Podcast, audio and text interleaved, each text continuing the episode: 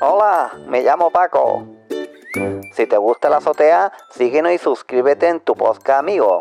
Y recuerda, comparte con tus amigos, ah, y también con tu enemigo, ¿eh? Venga, y ahora con todos ustedes, mi mujer Antonia, venga, alegría, alegría.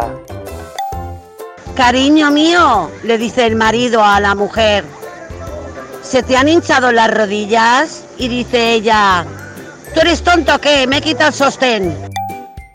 Doctor, doctor, dice, ¿qué le pasa a usted? Dice, pues parece que la gente me ignora. ¿Qué pasa el siguiente? Cariño, ¿de dónde vienes? Pues de la peluquería. Dice, ¿qué pasa? ¿Estaba cerrada?